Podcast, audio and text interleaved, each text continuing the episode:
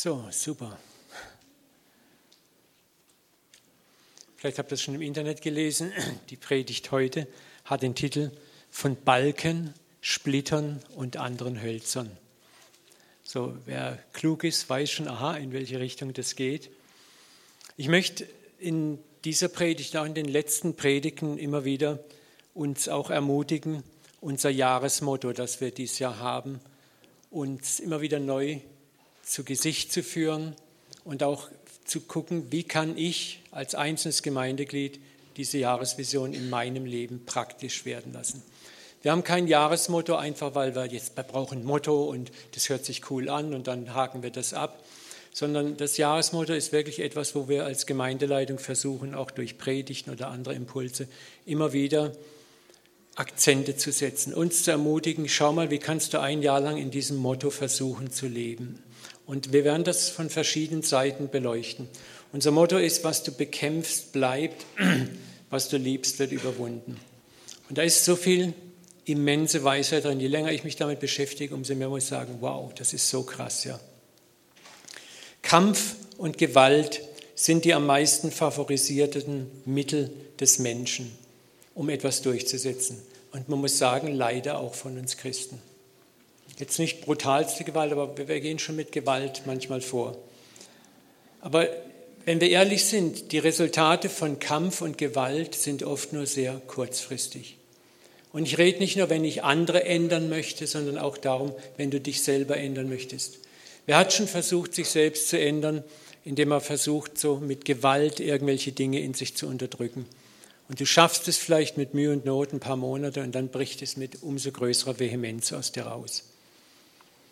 Wohingegen Liebe braucht immer länger, aber Liebe äh, bedingt immer langfristig dauerhafte Resultate.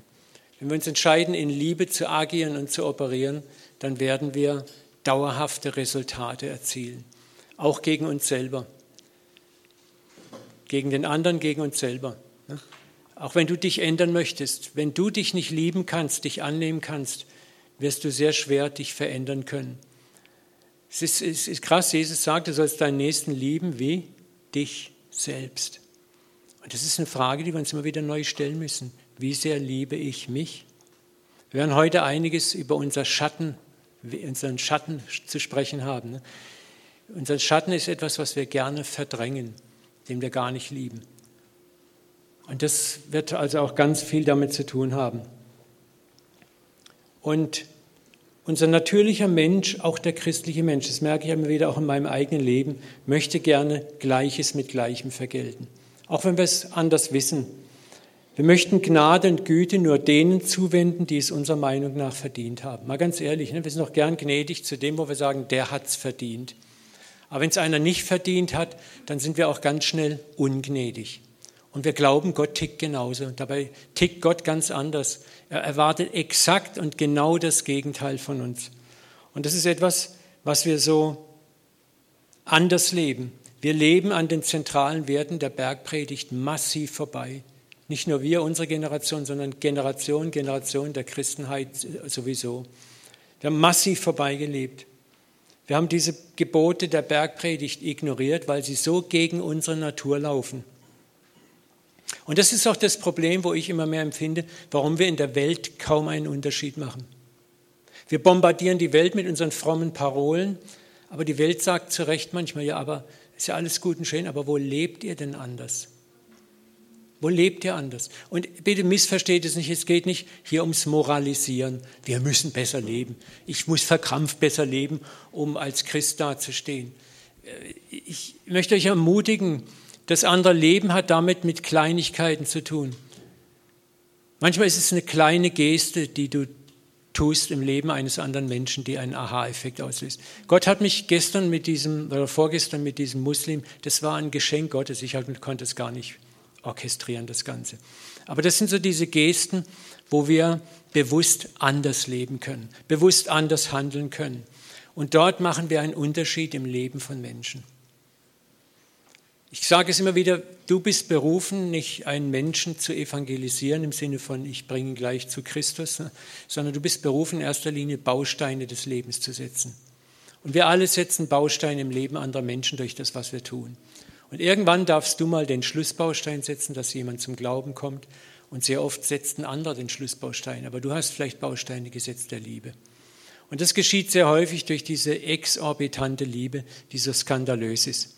Ich möchte gerne nochmal den Skandal der Bergpredigt an uns ranführen zu Beginn der Predigt, damit uns das nochmal bewusst wird. Und ich möchte dich bitten, lies diese Verse mal bewusst durch. Äh, ja, lass es mal, spür mal in dich rein, wie wirkt das denn auf mich? Also ich kriege da immer die Krise, wenn ich das lese. Ich sage euch, die ihr zuhört, und Jesus spricht hier, liebet eure Feinde. Da sage ich einfach vieles in mir sagt, ouch. Tut denen wohl, die euch hassen. Doppel-ouch. Segnet, die euch verfluchen. Und wir sind ja oft schon ärgerlich gegen jemanden, der uns vielleicht unschön die Wahrheit sagt oder der uns einfach nur blöd kommt. Bittet für die, die euch beleidigen. Schon da müssen wir sagen, wow, würden wir das leben können? Die Welt hätte eine andere Meinung von uns. Und es geht nicht darum, das verkrampft zu leben, sondern zu sagen, Herr, ich möchte gerne versuchen, da reinzukommen. Hilf mir in kleinen Schritten im Alltag da reinzuwachsen. Jetzt wird es noch heftiger, ne? wenn dich schlägt einer auf die Backe, dann bietet die andere auch da. Das ist, ist einfach oberheftig. Ne? Wenn dir jemand den Mantel nimmt, dem wäre auch nicht den Rock, als wenn da irgendwas klaut oder wegnimmt, dann rein ich hinterher und fix das Ganze. Wir sagen, Jesus, hey, lebst du auf einem fremden Planet? Hast du da einen Blackout gehabt, wie du das gesagt hast? Wer dich bittet, dem gib. Und wer dir das Deine nimmt, der fordere es nicht zurück. Mir geht es auch oft so, da bittet mich jemand, wir waren in, Dresden gewesen und da sind ganz viele Leute unterwegs und betteln. Ne? Und da habe ich auch jedes Mal, haben wir, habe ich innerlich gekämpft damit. Ne? Habe gedacht, ja, da kommt so der Gedanke hoch, schaff was, arbeit was. Ne? So, kennt ihr das? Diese, diese, die ist so ganz typisch so, was dann ist, ich muss ja auch hart arbeiten für mein Geld. Ne? Und wir sind dann so einem Muster drin. Und wenn ich dann das Evangelium hier sehe, dann muss ich sagen, wenn dich jemand bittet, dann gib. Und das ist schwer, das ist schwer. Aber das ist das, wo Gott uns herausfordert. Da geh rein, lerne da. Mich interessiert nicht, ob du das tausendjährige Reich jetzt, nachher, später oder dann und wann erwartest und was da sein wird und ob die Straßen aus Gold oder Silber sind. Wir streiten uns manchmal so über Nebensächlichkeiten und Gott sagt, das ist das, worum es geht. Das wird euch vor der Welt auszeichnen. Und wie ihr wollt, und jetzt kommen wir schon mal an die Sache ran, dass euch die Leute tun sollen, also tut es ihnen auch. Da haben wir eine erste Lösung.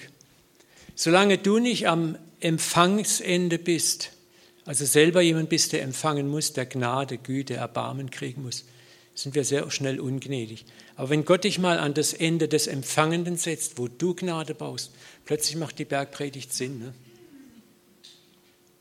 Wer möchte denn nicht gerne, wenn es uns dreckig geht, dass uns jemand hilft?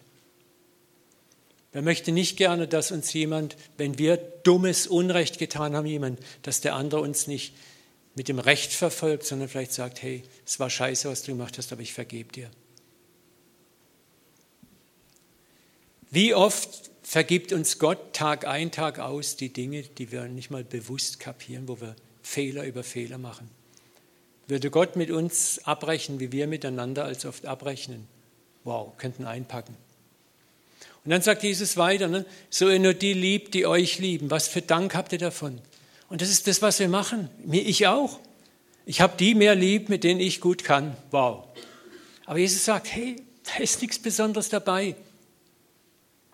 Denn auch die Sünder, und Sünder sind nicht die Bösen, sind die, wo Gott nicht kennen, die lieben auch ihre Liebhaber. Und das ist das, was die Welt an uns nicht sieht. Die Welt sieht, dass wir eigentlich im Standard, im normalen Leben genauso leben wie die Welt auch. Und die sagen, was habt ihr eigentlich? Ihr mit eurem Jesus, mit eurem Sünde, mit Wiedergeboren und bla bla bla. Das sind für sie alles Fremdwörter. Aber Liebe ist etwas, was die Welt erschüttern würde.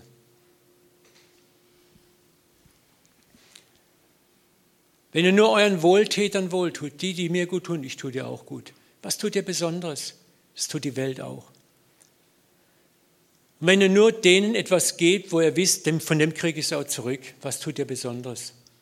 Die Sünder leihen den Sündern auch, auf dass sie Gleiches wiedernehmen. Leute, ich sage das nicht, um plump und dumpf zu moralisieren. Gott, als er das gesagt hat, Jesus Christus, wusste er, dass wir damit massiv Probleme haben. Aber er wollte provozieren, er wollte etwas in uns herausbringen.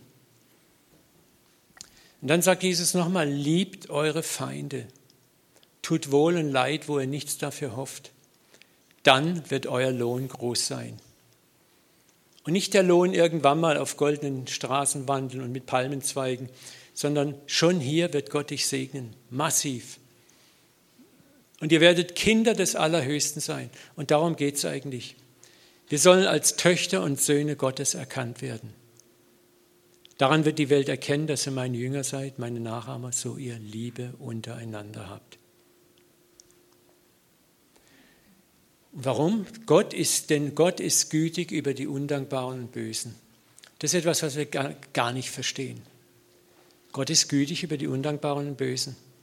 Er ist gütig gegenüber den Undankbaren und Bösen. Aber wenn wir ehrlich sind, sind wir selber auch undankbar und böse oft. Und was wären wir ohne die Güte Gottes? Und deswegen soll, möchte Gott auch sagen, und wende sie auch dem, der Gott jetzt nicht so kennt wie du, zu. Und das würde unser Leben transformieren und verändern.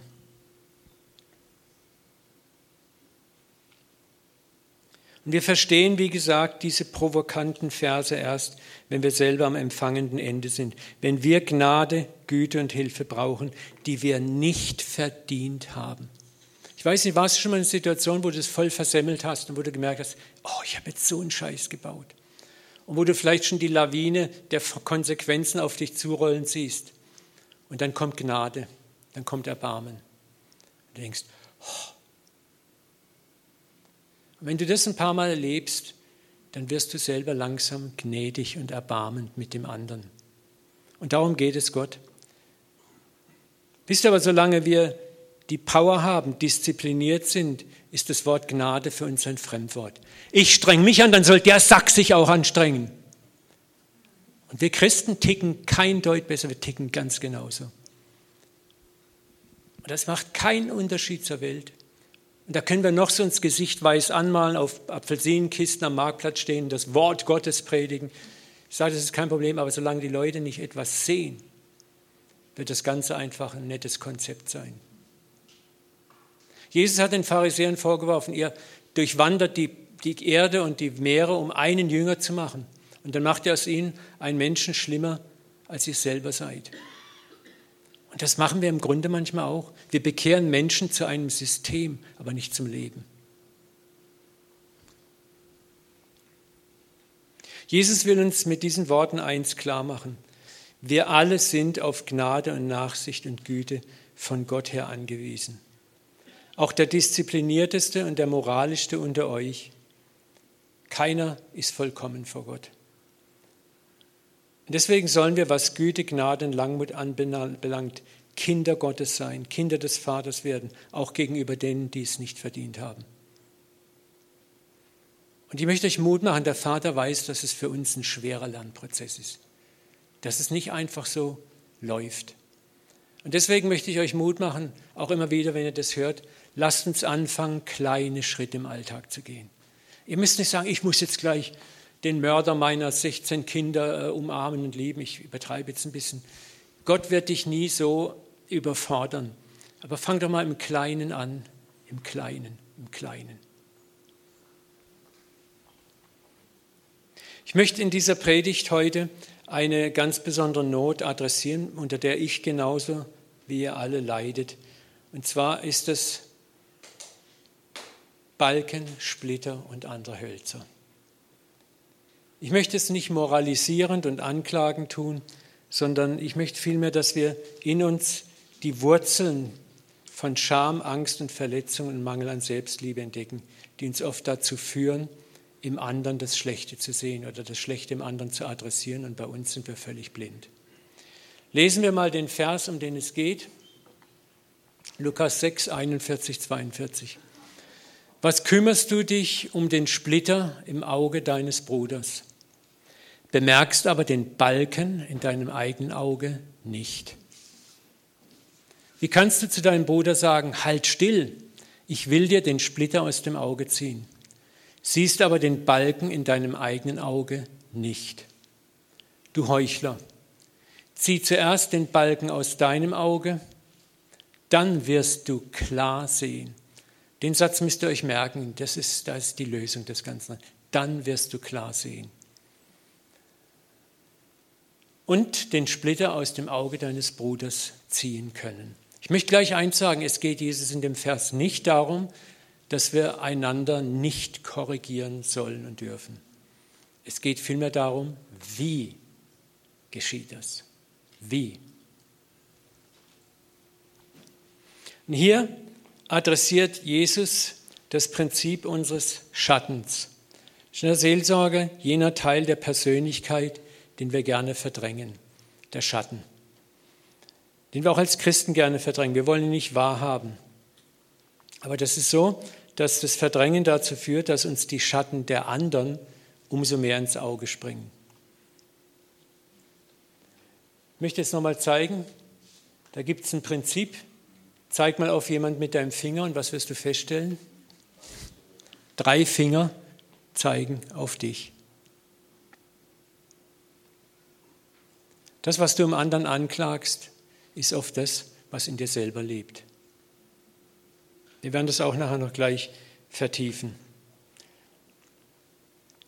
Jesus möchte mit diesem Bild nicht moralisieren, sondern er will zum Nachdenken anregen. Jesus hat niemals gepredigt, so hier ist ein Gebot und halt es, sondern er wollte zum Nachdenken anregen. Er wollte auch die Pharisäer zum Nachdenken anregen. Und deswegen habe ich die letzten zwei Male gepredigt über der Buchstabe tötet, der Geist macht lebendig. Wenn wir diesen Vers nur vom Buchstaben her lesen, ah ja, ein weiteres christliches Gebot, okay, so und so, ich streng mich an, dann lebt das nicht in dir. Dann tust du etwas stur heil einhalten und bist noch nicht mal überzeugt davon. Aber wenn dieses Gebot lebendig in dir wird und du verstehst, was Jesus eigentlich sagen möchte, dann wird es Leben bringen und auch Leben in das, in die, in das Leben anderer hineinbringen. Nochmal, es geht nicht darum, gesunde Korrektur untereinander zu unterbinden, sondern es geht um das Wie. Und es geht Jesus zunächst mal vor aller Korrektur des anderen darum, mich zu erkennen. Mich selbst zu erkennen, mich selbst im Auge zu haben. Das heißt, den Reflex einseitig den anderen zu beurteilen, zu kritisieren und zu attackieren, zunächst einmal kritisch anzuschauen. Nehmen wir mal an, du siehst jetzt bei Klaus Bärbel, dass er irgendwie einen Fehler gemacht hat. Was sind denn die Reflexe? Können wir eins weitermachen? Können wir mal schauen? Ja. Also bevor ich jetzt Rechenschaft fordere von Klaus Bärbel, der was falsch gemacht hat, wäre es gut, mal Luft zu holen und nach meinem eigenen Splitter zu gucken oder Balken. Und das könnte folgendermaßen aussehen. Wo habe ich den gleichen oder ähnlichen Fehler selber gemacht, den ich jetzt bei dem Typ sehe? Und wenn wir ehrlich sind, wenn wir unseren Schatten ehrlich betrachten und nicht ignorieren, dann werden wir merken, hoppla, oh Mensch, ouch, boah, da habe ich ja auch oder so ähnlich, mache ich ja auch. Dann wäre eine zweite Frage vielleicht, warum habe ich seinerzeit diesen Fehler gemacht oder mache ihn immer noch? Fehlhaltungen sind nicht unbedingt immer nur, das ist Sünde, sondern die haben auch oft eine Wurzel. Und manchmal sind diese Wurzeln nicht behandelt. Und wir brauchen Hilfe. Und wir brauchen Gnade und wir brauchen Heilung. Und das braucht der andere vielleicht auch. So plötzlich erkenne ich vielleicht meinen Fehler und kenne, der liegt da und da, begraben. Mensch, vielleicht geht es dem anderen genauso. Und ich helfe ihm gar nicht damit, indem ich einfach nur sage, du hast das falsch gemacht. Eine andere Frage wäre, habe ich denn den Fehler, den ich beim anderen sehe, überwunden? Wenn ja, wie? Oder habe ich meinen Fehler nur unterdrückt? Da kommen wir nicht zum anderen interessanten Aspekt. Oft als Christen sind wir gewohnt, ich kämpfe gegen die Sünde in meinem Leben, ich unterdrücke sie.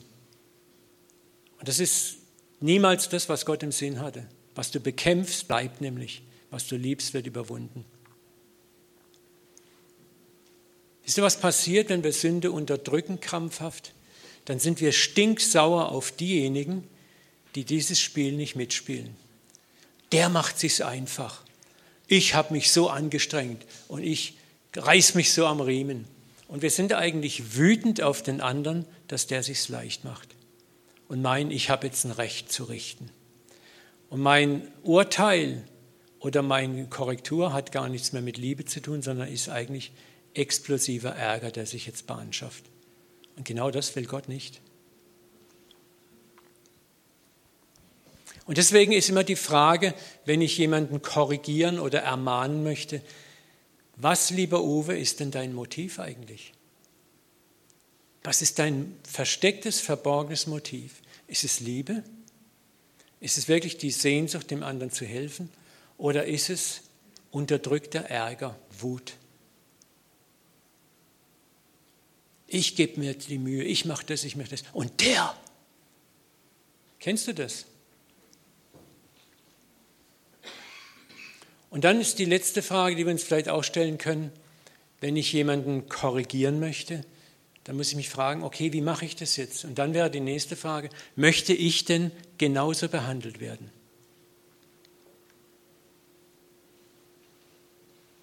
Ich, ich stelle jemanden vor der ganzen Menge von Menschen bloß. Möchtest du genauso behandelt werden? Ja, aber der hat es ja verdient. Ne? Jesus sagt ganz klar, er hat uns ja einen Maßstab gegeben, wenn du was hast gegen deinen Bruder, dann geh zuerst zu ihm alleine hin. Hört er dich dann nicht, dann kannst du einen Zeugen dazu nehmen. Hört es dann nicht, dann kannst du es vor die Gemeinde bringen. Also auch das ist nicht eins, zwei, drei, sondern es gibt hier einen Eskalations- oder Deeskalationsprozess. Also die Frage ist immer, wenn ich jemanden korrigieren oder fixen möchte, möchte ich genauso behandelt werden, wie ich das jetzt vorhabe? So, wenn wir dieses Muster mal ansetzen, dann ist erstmal schon mal viel Dampf raus. Und wir sind erstmal mit uns beschäftigt. Und dann machen wir exakt die Arbeit, von der Jesus sagt, kümmere dich erstmal um deinen eigenen Balken.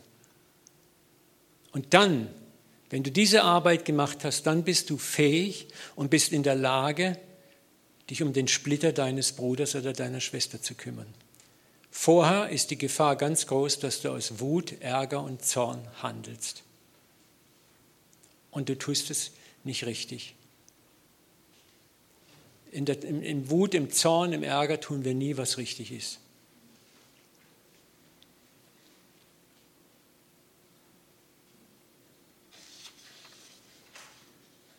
Ich habe das gerade vorgestern wieder erlebt, da fuhr ich auf der Autobahn, an der Autobahnauffahrt Ettlingen vorbei. Auf einmal schert ein riesiger ungarischer Truck auf meine Spur rüber. Ich habe gerade noch bremsen können. Und meine erste Reaktion war, den überhole ich jetzt. Wenn ich auf Fahrerhaushöhe bin, gibt es diesen. Und ein Hubkonzert. Ne?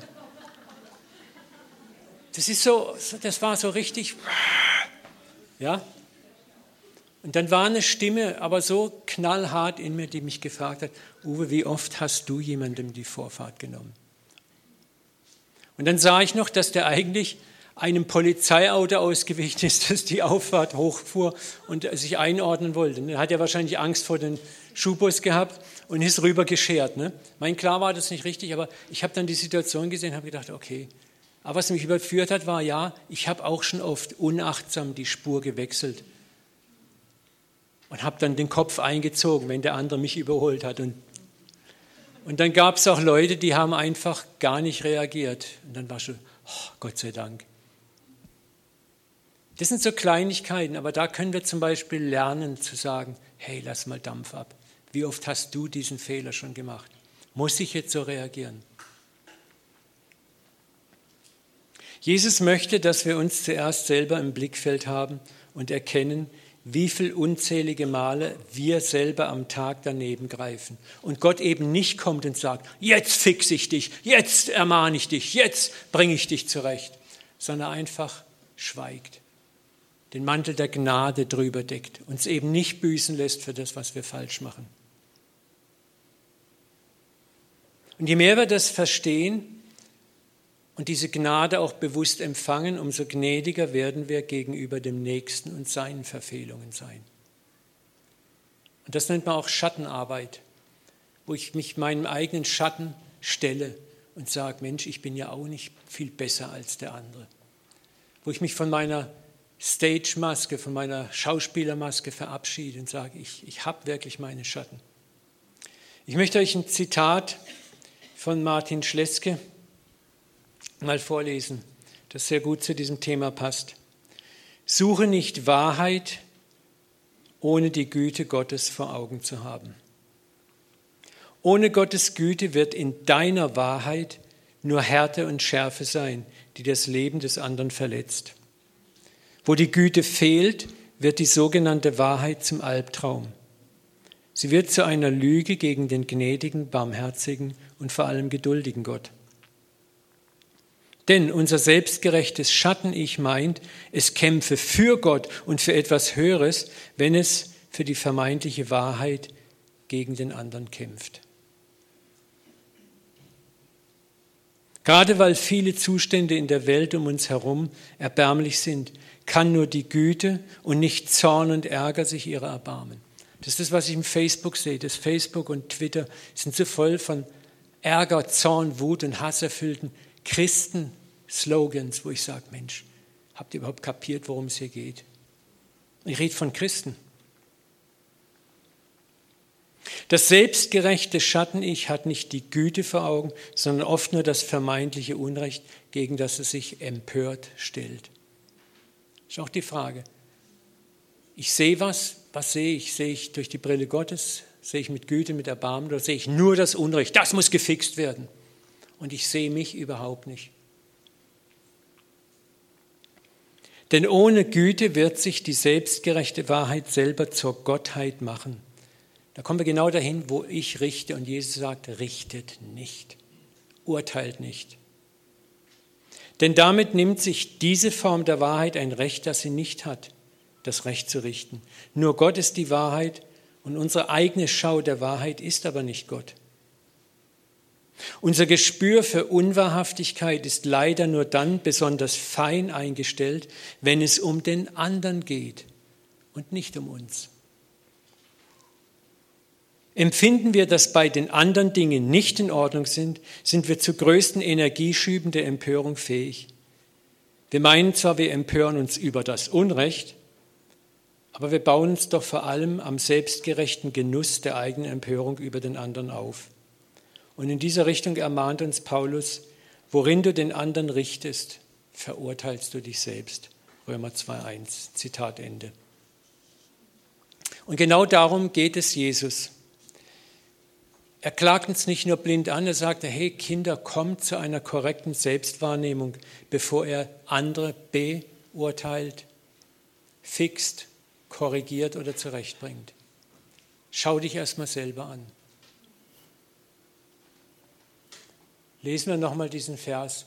Was kümmerst du dich um den Splitter im Auge deines Bruders, bemerkst du aber den Balken in deinem eigenen Auge nicht?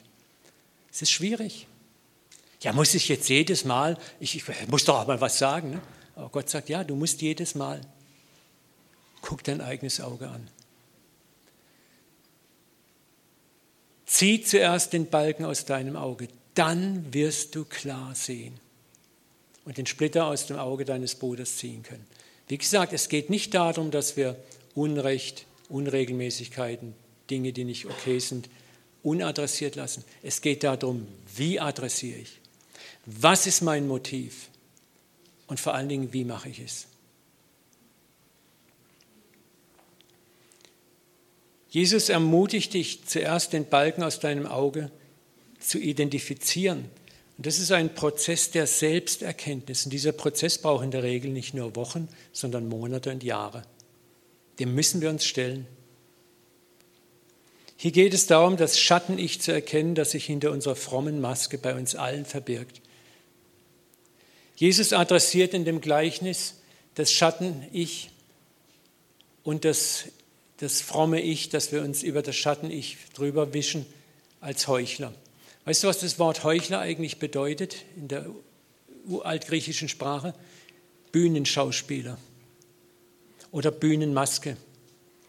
Damals in den römisch-griechischen Amphitheatern hatten die Schauspieler Masken und da war das Mundstück war so nach außen gewölbt, das hat wie so ein Megafon gewirkt. Bühnenmaske. Und die Masken waren entsprechend der Rolle, die der Schauspieler gespielt hat, natürlich aufgebaut. Und ich finde es interessant, weil das Wort Heuchler, das hat schon gleich so was Richtendes an sich. Aber Schauspieler ist, da kann ich sagen, ja, wir alle sind irgendwie Schauspieler. Ne? Jesus sagt, will mich uns sagen, guck doch erstmal deine eigene Maske, die du dir gebastelt hast, an. Untersuch sie mal. Es ist für mich natürlich viel einfacher, hinter deine Maske zu schauen oder deine Maske zu identifizieren als meine eigene.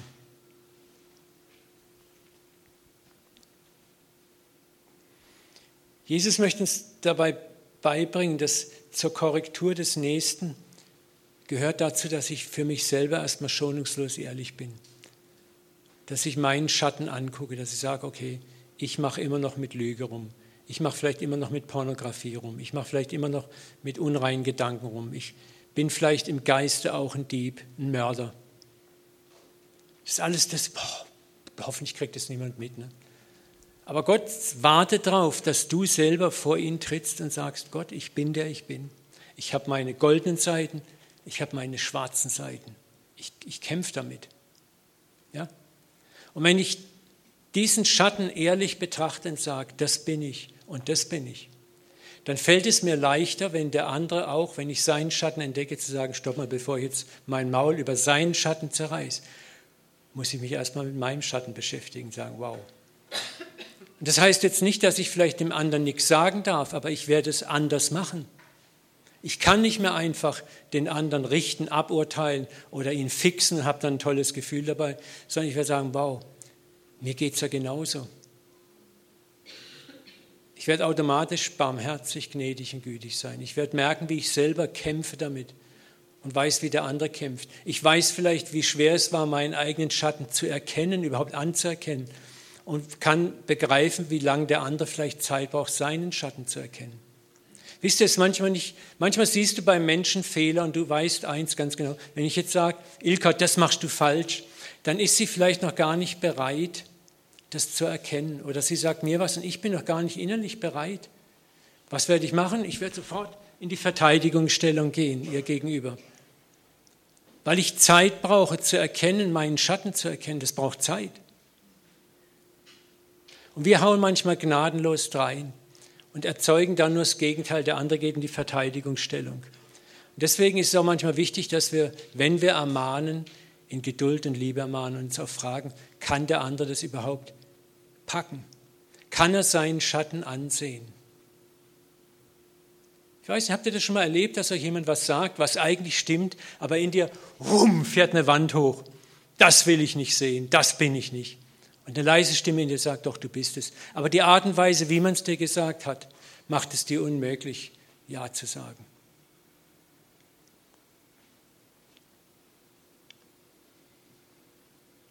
Schattenarbeit ist demütigend für das Ego und wir alle vermeiden Schattenarbeit gern. Deswegen haben wir unsere Bühnenmaske. Das ist das Gesicht, was wir nach außen den Brudern, der Schwestern der Gemeinde zeigen, im Geschäft zeigen, im Büro zeigen, der Herr und die Frau Biedermann. Da fühlen wir uns toll und sicher. Aber genau diese Maske möchte Jesus sagen, nimm diese Maske doch ab. Jesus will uns beibringen, du bist erst dann zur Korrektur deines Nächsten fähig, wenn du deinen eigenen Schatten gesehen hast.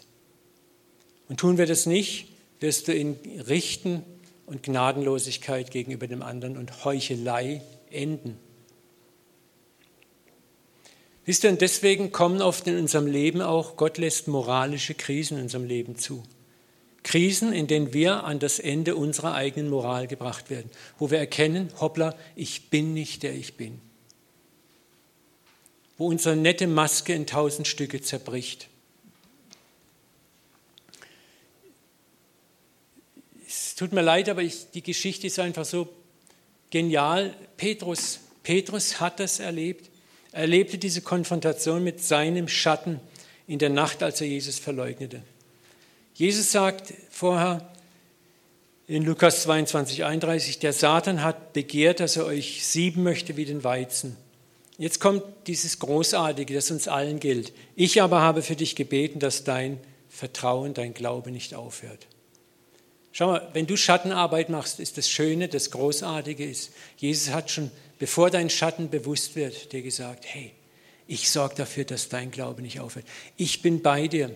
Wenn du diesen Mist, der immer noch in dir ist, erkennst, musst du nicht abstürzen in Selbstverdammnis, sondern ich bin bei dir. Ich sorge dafür, dass du nicht abstürzt. Ich habe dich gehalten. Ich liebe dich mit deinen Schatten und mit deinen goldenen Seiten. Das ist das Schöne. Jesus sagt uns schon vorher, bevor er uns den Schatten zeigt, sagt er, ich liebe dich trotzdem. Wisst ihr, und da können wir schon viel auch an Arbeit mit anderen lernen. Bevor ich einen anderen korrigiere, wäre es vielleicht gut, ihm zu zeigen, ich habe dich lieb. Und nicht nur so ein flaches Christen, ich habe dich lieb, sondern vielleicht eine Beziehung aufbauen. Etwas, wo der andere spürt, wow, wenn ich merke, dass mich jemand wirklich als Person wertschätzt und liebt, dann habe ich es leichter, mich zu öffnen und auch was anzunehmen, als wenn ich merke, der andere will mich nur fixen. Und dann sagt Jesus was Interessantes, wenn du dann zurechtgekommen bist, stärke deine Brüder. Und da ist dieser Satz verborgen, wo Jesus sagt, wenn du den Splitter aus dein, den Balken aus deinem eigenen Auge rausgeholt hast, dann wirst du klar sehen und dann kannst du deinem Bruder helfen. Was Jesus hier sagt, ist, Petrus, du wirst stolpern, hinfallen, das wird schlimm sein für dich, aber du wirst zurechtkommen dadurch. Und dann, dann wirst du wirklich in der Lage sein, deine Brüder zu stärken. Und jetzt kommt Petrus und zieht seine Bühnenmaske auf. Was sagt er? Herr, ich bin bereit, mit dir ins Gefängnis in den Tod zu gehen. Das war sein Image, was er von sich hatte. Und wir alle haben dieses Image. Wir haben unser Idealbild von uns selber. Und Gott sagt, er guckt da und sagt, sieht auf uns wie kleine Kinder, die mit Masken rumlaufen. Und er weiß ganz genau, was hinter der Maske ist. Nochmal, das Wichtige ist, Gott hat dich mit deiner Maske erwählt, mit deinen Schattenseiten erwählt, schon lange bevor es dich gab. Er weiß genau, was dahinter ist. Es ist wie Adam und Eva, die gedacht haben, wir machen ein Feigenblatt vorne. Gott, gell, jetzt siehst du unsere Sünde nicht mehr. Und Gott muss lachen drüber. Ne? Also wir sehen, auch die Apostel hatten Schattenarbeit zu leisten. Petrus musste jetzt überführt werden. Es musste die Krise kommen, die ihm zeigte, was Sache ist. Petrus wollte seinen Schatten nicht wahrhaben und so musste er in die Krise hineinstolpern. Er ging hinaus in die Nacht und weinte bitterlich, als er den Verrat vollzogen hatte. Und das ist das, was uns oft geht, wenn wir mit unserem Schatten konfrontiert werden. Wir weinen bitterlich innerlich. Wir sind erschüttert über uns selbst. Und da ist es so wichtig, dass wir dann nicht in Selbstverdammnis reinfallen. Oh, was bin ich für ein schlechter, beschissener Mensch, für ein elender Christ, für ein Heuchler. Sondern wir sagen, danke Herr, dass du mir zeigst, wer ich wirklich bin. Und danke, dass du mich trotzdem erwählt, wie Ruth uns das heute so schön gesagt hast, trotzdem erwählt hat, hast, trotzdem angenommen hast. Und dass du für mich gebeten hast, dass mein Glaube nicht aufhört. Dass du das gute Werk, das du in mir angefangen hast, vollenden wirst. Hey, entweder hat er wirklich angefangen oder du hast angefangen. Das heißt, er hat angefangen. Und nicht du vollendest, er vollendet. Und wenn wir das richtig bearbeiten, dann, dann werden wir erleichtert. Dann können wir auch Schattenarbeit leisten und sagen, Herr, zeig mir mehr von mir. Dann brechen wir nicht mehr zusammen drunter und sagen, okay, Papa, du hast die Lösung. Ich habe sie nicht, aber du hast die Lösung.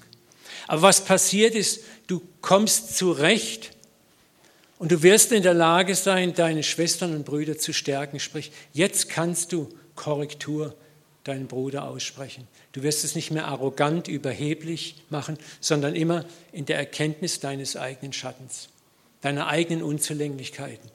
Du wirst liebevoll, sanftmütig und demütig auftreten. Du wirst ihn vielleicht in den Arm nehmen können und sagen, weißt du, ich habe damit auch gekämpft. Und ich bin immer noch nicht ganz durch, aber lass uns gemeinsam kämpfen damit.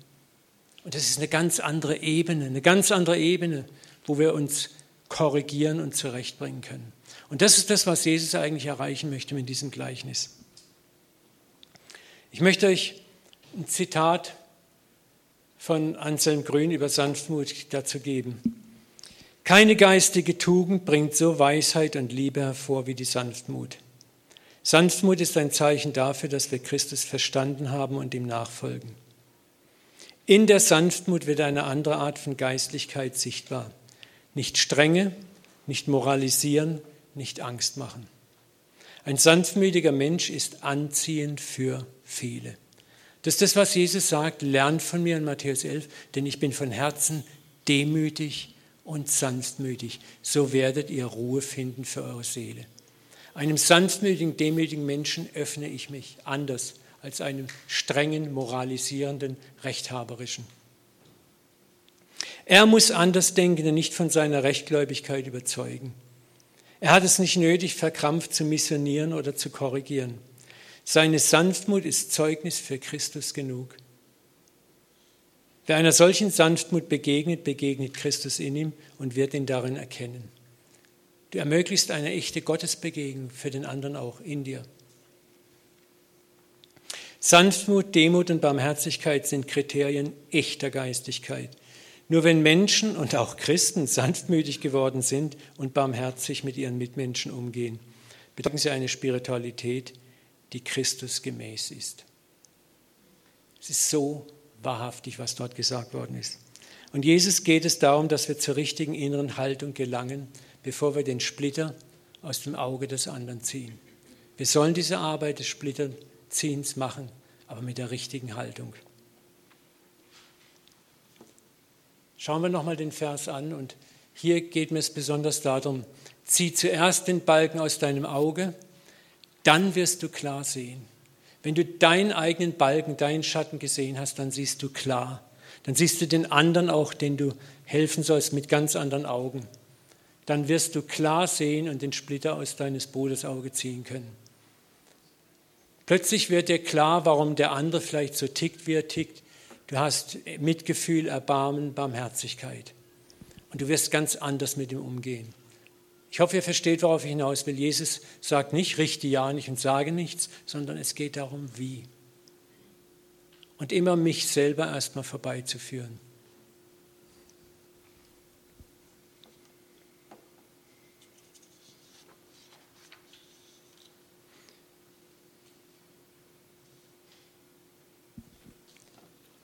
Dazu noch ein Satz, Sprüche 1911, wie auch schon ein paar Mal zitiert.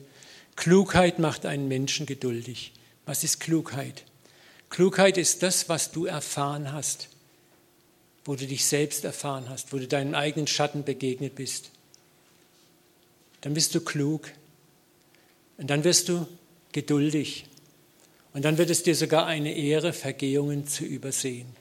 Dann musst du nicht alles und jeden sofort fixen weil du weißt, wow, wie lange habe ich gebraucht, bis ich das kapiert habe? Wie lange habe ich gebraucht, bis ich das überwunden habe? Wie oft war ich dankbar, dass mich nicht jedes Mal jemand blab, blab, blab, blab. Wisst ihr, manchmal ist es hilfreicher, wenn wir eine Not in einem Bruder und einer Schwester sehen, mit Gott darüber zu reden, als mit ihm oder mit anderen. Einfach zu sagen, Herr, Papa, du siehst es, Vater, hilf ihm, hilf ihm. Ich trage dich jetzt eine Weile, liebe Bruder, liebe Schwester, im Gebet. Und wir sollten wirklich prüfen, wenn es uns aber so dran liegt, jetzt, jetzt muss ich was sagen, dann ist es oft der eigene Frust, der eigene Ärger, den man Luft machen möchte. Wir projizieren unseren eigenen Ärger auf den anderen. Das ist die Höhe geistlicher Reife. Klugheit macht einen Menschen geduldig. Klug ist einer, der sich selbst erkannt hat. Ich möchte zum Ende kommen, noch mal kurz etwas über das Thema Projektion uns naheführen. Das ist wunderbar in Römer 2.1 beschrieben. Worin du den anderen richtest, verurteilst du dich selbst. Römer 2.1. Da haben wir nochmal diesen Finger, der auf jemanden zeigt und drei Finger zeigen auf dich. Da müssen wir uns immer wieder bewusst sein, wenn wir etwas beim anderen entdecken und es ist der Hunger da, das müssen wir jetzt fixen, das müssen wir jetzt adressieren, zu fragen, okay, wo finde ich mich denn da drin? Was sagen mir diese drei Finger, die auf mich zeigen? Was ist mein Motiv? Uns muss bewusst sein, vieles, was uns am anderen aufregt, ist oft in uns selbst zu Hause. Ja? Nochmal, vieles, was uns am anderen aufregt, ist in uns selber zu Hause. Wir wollen es aber in uns nicht wahrhaben und in uns auch nicht korrigieren, aber am anderen, oh, da kann ich richtig Dampf ablassen. Und das ist, das ist die sogenannte 1 zu 1 Projektion. Ich habe ich hab denselben Fehler, den der Martin hat, aber bei Martin kann ich ihn adressieren. Im Grunde genommen mache ich mir Luft, ich projiziere meine eigene Frustration und mich selber auf ihn. Das ist die simpelste Form von Heuchelei, von Schauspielerei. Manchmal funktioniert das aber auch total entgegengesetzt. Zum Beispiel, ich rege mich über die Faulheit von Bruder F auf. Aber ich selber bin der absolute Workaholic, was auch nicht richtig ist. Beides sind letzten Endes auf ihre Weise fehlerhafte Verhaltensmuster.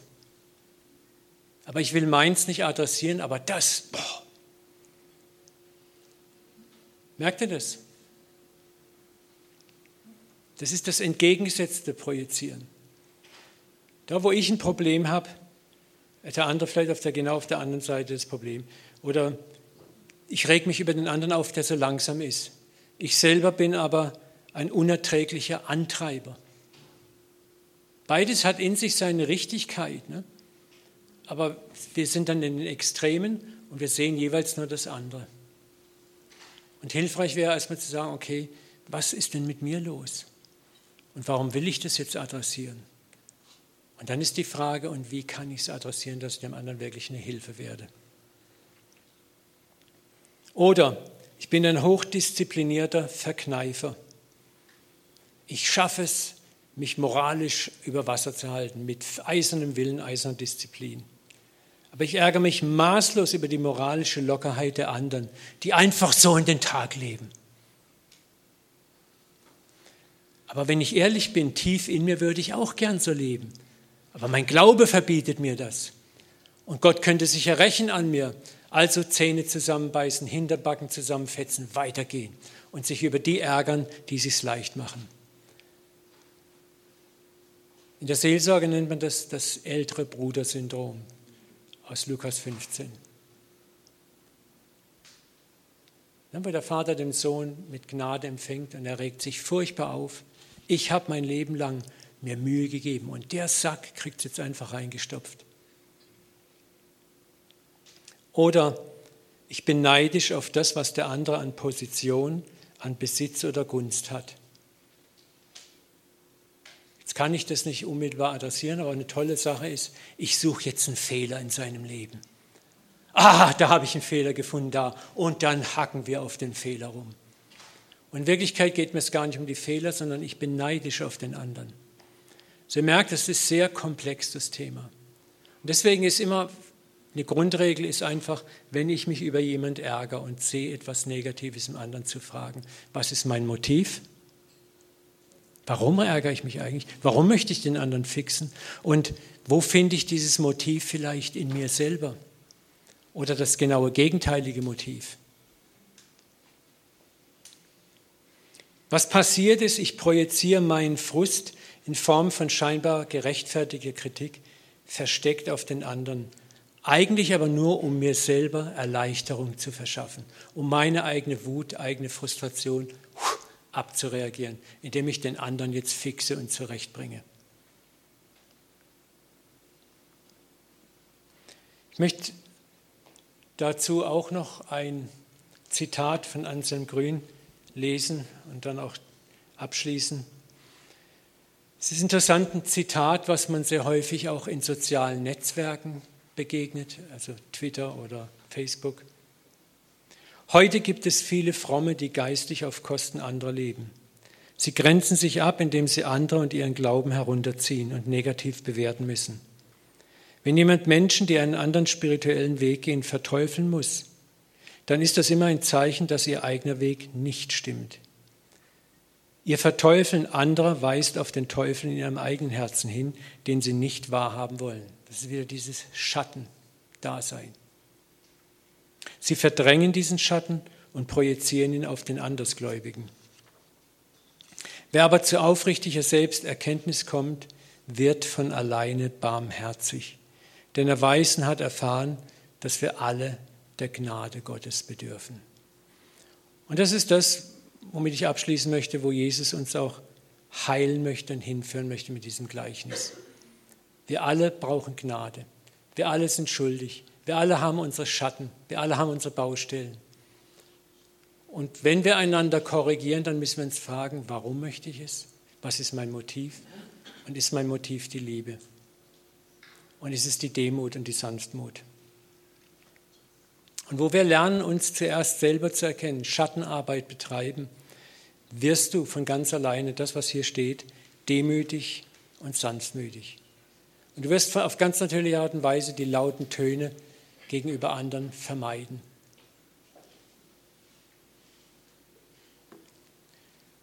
Ich möchte abschließen mit diesem Vers Galater 6.1 und dann noch mit uns beten. Brüder, wenn auch ein Mensch von einem Fehltritt übereilt würde, so helft ihr, jetzt kommt's, die ihr geistlich seid. Und geistlich ist nicht einer, der eine religiöse Sprache drauf hat und so einen halben Heiligenschein hat, das ist nämlich absolut ungeistlich, sondern geistlich ist ein zerbrochener Mensch, der weiß, wer er selber ist. So helft ihr, die ihr geistig seid, einem solchen im Geiste der Sanftmut wieder zurecht. Und sieh dabei auf dich selbst, dass du nicht auch versucht wirst. Das ist es, worum es Jesus geht. Amen. Lasst uns noch beten. Vater, wir danken dir für dein Wort und ich möchte dir immer wieder danken, dass du uns nicht einfach verurteilst, uns in eine Ecke stellst, mit dem Finger auf uns zeigst oder uns moralische Gesetze vor die Füße wirfst und sagst, da mach. Danke, dass du vor allen Dingen geduldig bist, dass du uns immer wieder zeigst, wie viel Gnade und wie viel Erbarmen du mit uns hast. Wie oft wir am Tag unverdient Güte, Gnade, Erbarmen bekommen. Wie oft du uns nicht die Folgen unserer Dummheit kosten lässt und uns beschützt, auch da, wo wir dir gar nicht mal darum bitten. Papa, und du sehnst dich so sehr danach, dass wir deine Kinder werden, die, wie du auch, es regnen lassen über Gerechte und Ungerechte, die Sonne scheinen lassen über Gerechte und Ungerechte, segnen die Gerechten und Ungerechten, dass wir das Richten unterlassen Vater, und ich bete, dass wir einfach jeder Einzelne hier etwas aus dieser Predigt mitnehmen konnten, dass wir, dass wir unser Verhalten in kleinen Schritten ändern können.